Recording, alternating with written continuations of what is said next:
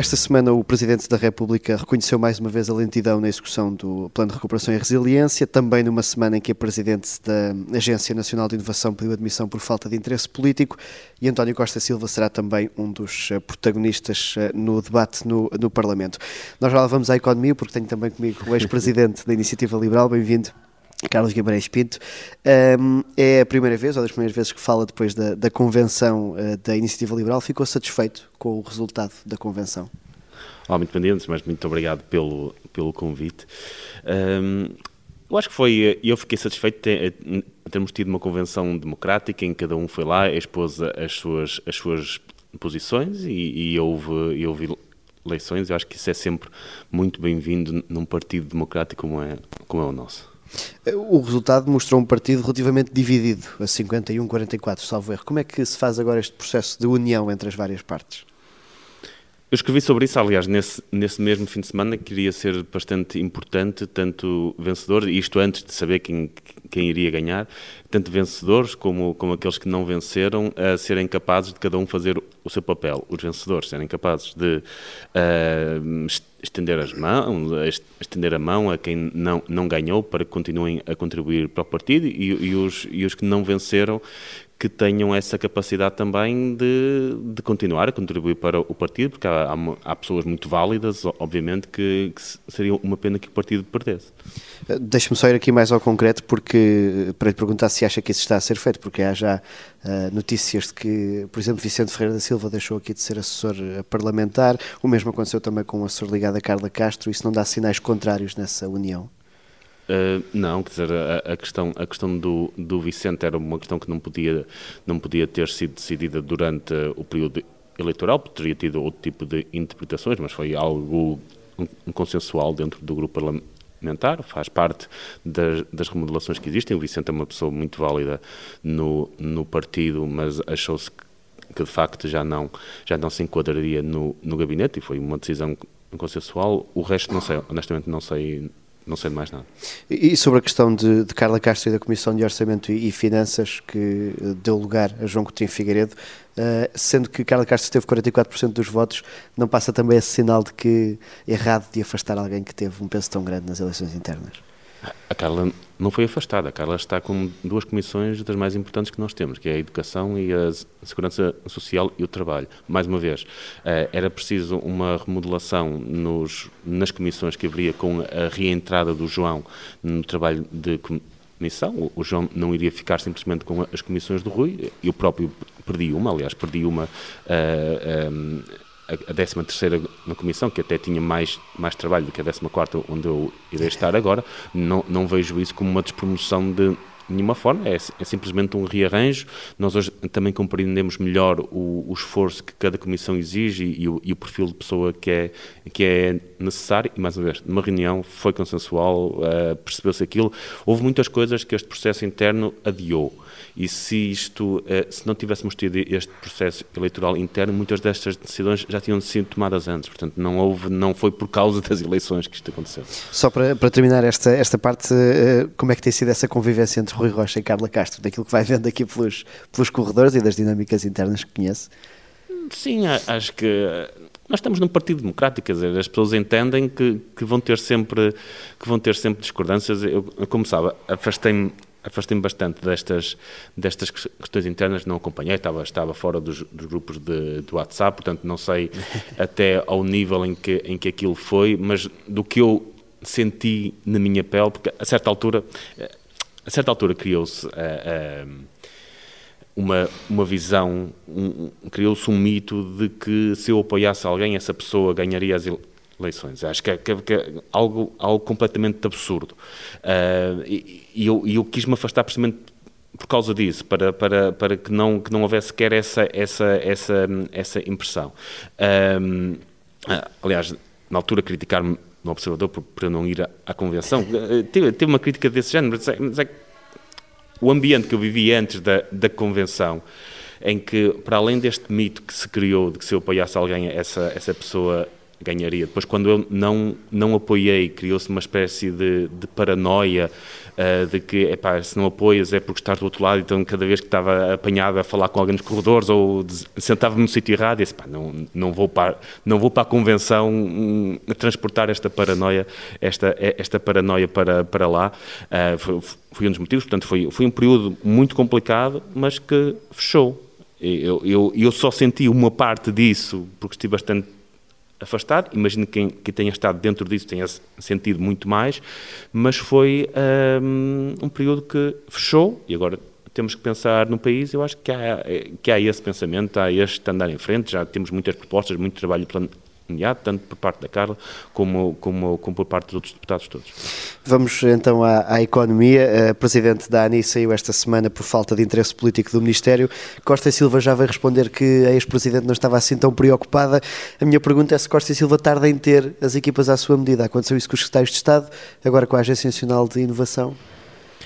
Supostamente as equipas deviam ser à sua medida, porque foram escolhidas pelo seu antecessor, que era exatamente do mesmo partido com o mesmo primeiro-ministro, que é, é, muito estranho que, que o ministro da Economia sinta esta vontade de, de fazer uma espécie de purga dos, daqueles que acompanharam o anterior, o seu antecessor, que era, estava lá pelo mesmo partido, no governo do mesmo primeiro-ministro, isto é tudo muito estranho, já tinha acontecido antes com o IAPMEI, com, com o líder do, do IAPMEI e com os secretários de Estado, não sei se voltará a acontecer. Seria importante, aliás, eh, eh, vai ser importante se o, o Sr. Ministro consiga, eh, conseguir esclarecer isso hoje. A execução do PRR tem sido a grande crítica, até por parte do Presidente da República, já com alguns reparos. A aceleração da execução não prejudica, por exemplo, os critérios de transparência, que são também tão importantes? Sim, é assim, nós eu tenho tido algumas dificuldades em falar demasiado sobre as questões de execução, porque num programa deste tipo é de esperar que a execução comece muito devagar, ou seja, no princípio só há concurso e por aí fora, e que de repente suba muito depressa, que é o que se espera que aconteça este ano. Portanto, eu prefiro esperar pelo momento em que Hum, se espera que isto cresça depressa, que é agora. Agora, sim, eu tenho, eu tenho muito esse, esse receio, que é, que é uma execução demasiado acelerada passe por todos os princípios da, da transparência e, pior do que isso, que se crie um conjunto de dependências do dinheiro europeu que tenham efeitos de longo prazo na, eh, na economia portuguesa, porque eh, aquilo que nós queremos é que o PRR sirva para alavancar os investimentos que aconteceriam de qualquer forma quando o PRR serve para um, alavancar ou, ou, promover investimentos que não seriam rentáveis de outra forma ou, ou, que não servem à economia, então criamos ali um grupo, uma, uma componente da economia rentista. E eu preferia que não criássemos essa componente da economia rentista, porque um dia estes fundos acabam e o que é que acontece a essa parte da economia que só vive de fundos? Desaparece. Isso vai custar muito. Ou seja, não, não, está a ser um PRR utilizado para reformar, por exemplo, o sistema económico do país ou as indústrias que o país tem. Está a ser para cumprir os projetos que já se tinham. Era muito fácil para mim responder afirmativamente a isso, até porque é essa a expectativa que eu tenho, mas ainda não sabemos. Vamos saber quando houver mais execução. Infelizmente, eu espero que seja assim, até pela, pela forma como foram aplicados os fundos no passado, mas até termos dados concretos, não posso dizer sim, está a ser assim.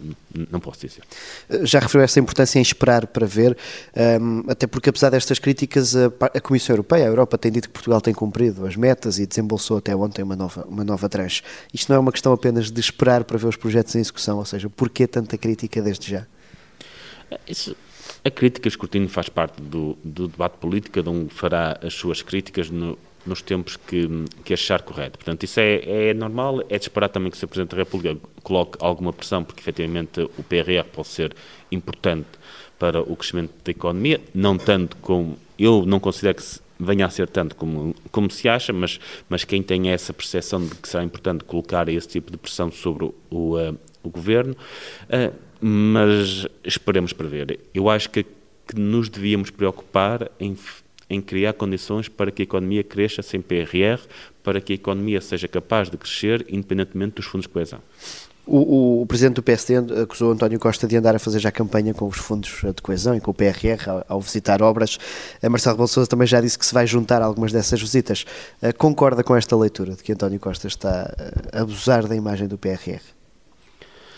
António Costa está, está a fazer o que o PS sempre fez, não é? é o, o eleitoralismo típico de quem gosta de andar aí a inaugurar obras para, para mostrar que, que faz obras. É, é, só que depois os, os números falam por si, a, realidade é muito mais forte do que aquilo que, que é a propaganda do PS. E a realidade é que continuamos a ter um país que está a afundar nos rankings europeus. É essa a realidade. Podem inaugurar 10 obras, inaugurar 10 novas fábricas, porque os números globais é que contam e os, números globais o que dizem é que o país continua a atrasar. Sobre esses números, ontem ao Jornal Público o Ministro da Economia eh, falou numa performance notável eh, do, do PIB eh, português do ano passado, tendo em conta os dados preliminares. Isto dá segurança ao país para responder, por exemplo, à inflação, que é o grande assunto da atualidade para, para, para os portugueses? Eu confesso, não sei que horas é que isto vai passar, mas. Senti aí um, um riso seu quando ouviu a expressão performance notável, não sei se. eu, eu, não quero antecipar demasiado aquilo que vai ser a minha intervenção mais logo à tarde, mas essa, essa performance notável, quando, quando olhamos para os grandes números, quando olhamos para séries mais longas, não é, não é notável todo. Na verdade, foi apenas uma recuperação tardia.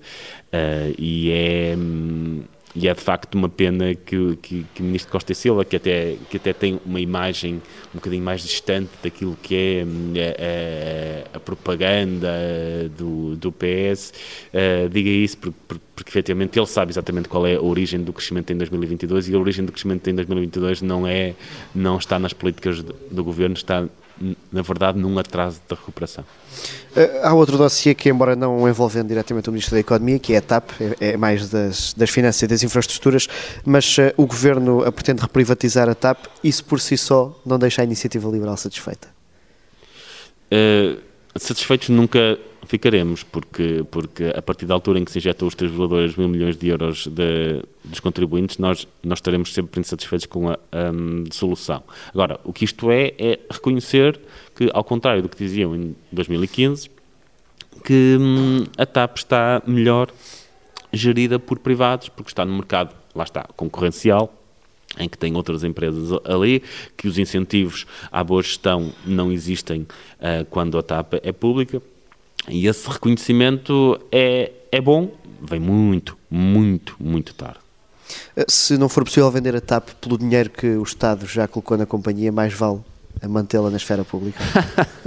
é, posso, posso dizer, é impossível ser vendida, quer dizer, só, só se enfiarem, só se, é como, é como a história do, do, do de, de, querer vender um carro velho por, por 20 eh, mil euros, se, se metermos 19 mil euros lá dentro, se calhar conseguimos, quer dizer, 19 mil euros em notas lá dentro. Acho que a única forma da TAP ser vendida por esse valor é, é de alguma forma, sob a forma de garantia, não sei o que, enfiarem dinheiro dentro da, ainda mais dinheiro dentro da TAP.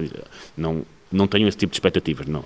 Não vai acontecer. A não ser que haja um truque contabilístico qualquer, não vai ser vendido nem de perto pelos 3,2 mil milhões de euros.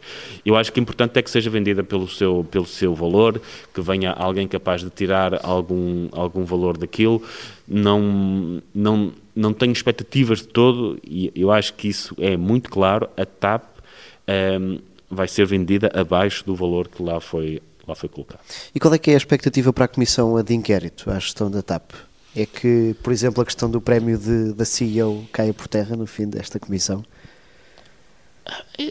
Honestamente, para mim acabam por ser assuntos menores. Eh, estamos aqui a falar, eu, nós aprovamos a Comissão Parlamentar de Inquérito, acho que é importante perceber como é que a gestão pública uh, tem sido feita dentro da TAP, até porque servirá de exemplo para outras gestões públicas, um, mas os casos que disputaram a Comissão Parlamentar de Inquérito, estamos a falar do bónus de 2 milhões, mais a indemnização a, a Alexandra Reis, estamos a falar de 2 milhões e meio.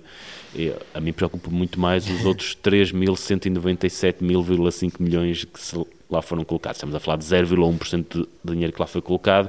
Eu gostava que a, que a Comissão Parlamentar de Inquérito fosse um bocadinho mais atrás e analisasse a decisão de injetar este dinheiro. É importante que haja esta Comissão Parlamentar de Inquérito. Vão-se tirar conclusões interessantes mas não, não vejo uh, o grande erro já foi cometido e, e, não vejo forma de o inverter. Estamos aqui já na nossa reta final, deixe-me só ir a Pedro Nuno Santos, defendeu no caso da incompatibilidade uh, com a empresa do pai, ficou com pena da saída do, do ex-ministro? Uh, eu nunca, nunca achei que Pedro Nuno Santos fosse uma pessoa particularmente competente naquilo, naquilo que estava a fazer não vejo também com um substituto muito mais competente, portanto, não, não vejo que haja ali uma, uma mudança de, de, de políticas. Não, uh, Galamba, João Galamba não tem melhor perfil do que Pedro Nuno? Para a não, tem, tem o mesmo perfil, aliás, são muito, são muito parecidos. São muito parecidos em termos de, de perfil para aquilo que tem. Não, não vejo, eu critiquei muito, acho que foi um dos principais responsáveis um, por um dos grandes erros que este governo cometeu, que foi a injeção de dinheiro na TAP, será sempre avaliado, avaliado por isso. Uh, como sabem, eu, eu, eu um, até escrevi um livro que autorei um livro sobre, sobre, sobre, esse, sobre esse caso. Quem acompanha os meus debates com o Pedro Nuno Santos sabe que eu sempre fui, fui um grande adversário ideológico do Pedro Nuno Santos. Continuarei a ser dos próximos que vierem, porque a ideologia não muda e continuarei a fazer. Vai ouvi-lo com curiosidade, sob som que ele vai ser comentador da SIC, vai ouvi-lo a partir de setembro. Uh, eu tenho que confessar, se calhar para algum desagrado, que, que não, que não vejo muita televisão. acho que o único programa recorrente de televisão que eu vejo é, é o do Ricardo Aruz Pereira ao domingo à noite. Pá, e, e, esse, Fica... e, esse, continuarei a ver. Os outros. Pá, Fica com o resumo da semana. Se me fizerem chegar a algumas partes, se calhar. Nós terminamos sempre o nosso programa com um segmento que chamamos Defesa da Honra. Cada palavra para que efeito? Para a defesa da honra, Sr. Presidente me leva ao assunto de abertura, que é uh, o futuro da iniciativa liberal. Uh, vimos uma convenção com muitos ajustes de contas, muitas críticas de um lado e do outro. Não sei se aí ligou a televisão neste fim de semana para acompanhar a convenção em casa. Eu, sabe que eu, eu acho que isto é uma maratona, este liberalismo em Portugal é uma maratona e uma maratona é, é, é uma forma de testar os limites físicos e mentais das pessoas e, hum, e, para eu estender os meus limites físicos e mentais e ser capaz de aguentar esta maratona, um, tenho que me afastar daquilo que eu acho que não, não tenho um contributo tão grande para dar e que me afeta mais física e mentalmente, e a política interna é esse caso, portanto eu a, a, afastei-me, não fui à convenção e, e, nesse fim de semana estive com a minha filha, pronto, só tenho fim de semana, só vi, vi o primeiro, a primeira intervenção do João e, e a última depois do, do Rui e depois lá está de ver o Ricardo Luís Pereira. Ficou com mais uma segunda-feira fui ver mais algumas coisas. E não preocupa a aproximação da iniciativa liberal a partidos como o CDS, do qual se querem afastar, por exemplo, de um partido que pode começar a cair e a desagregar-se? Não, não vi essa aproximação de todo. Uh, existe democracia interna, as pessoas discutem. É, mais uma vez, eu não vi aquilo em detalhe, ouvi coisas sobre coisas que, eh, pessoais que tiveram acontecido, mais uma vez, a política interna, como não há grandes diferenças ideológicas, tende sempre a ir para estas questões pessoais. E eu pá, adoro o debate agressivo, ideológico e é isso coisa, pá, detesto, detesta uh, quando o debate vai para, para questões pessoais. Aliás, eu afastei-me de pessoas por terem feito esse tipo de, de ataques, portanto, não, esse tipo de, de coisas, para mim, pá, está, está, está completamente de lado, é uma linha vermelha, digamos assim, em política, em política para mim, e como sei que, que os debates internos tendem a ir muito para aí, porque, porque as diferenças acabam por ser ideológicas, são, são muito pequenas, é, é algo, é algo que me interessa, que me interessa menos, já, já fiz a, mi, a minha parte na, na política interna dentro, dentro do partido, acho que a cumpri, eh, acho que a cumpri bem, entreguei um partido unido na altura, pá, fiz a minha parte, se me puder afastar disso para me focar nas coisas que realmente importam para mim, assim o farei. Obrigado, Carlos Guimarães Obrigado. Nós já a seguir vamos aos passos perdidos para umas palmas raras.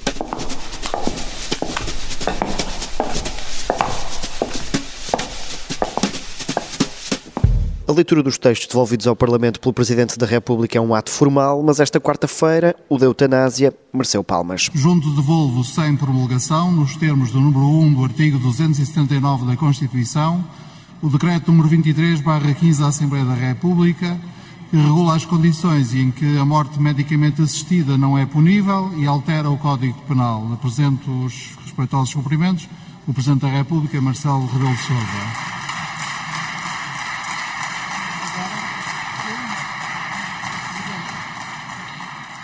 Os aplausos são do Chega, que diz querer evitar a promulgação da eutanásia a todo o custo e por isso não perde uma ocasião para o demonstrar. Eu sou o Miguel Viterbo Dias e o Sofá do Parlamento está de volta na próxima quinta-feira.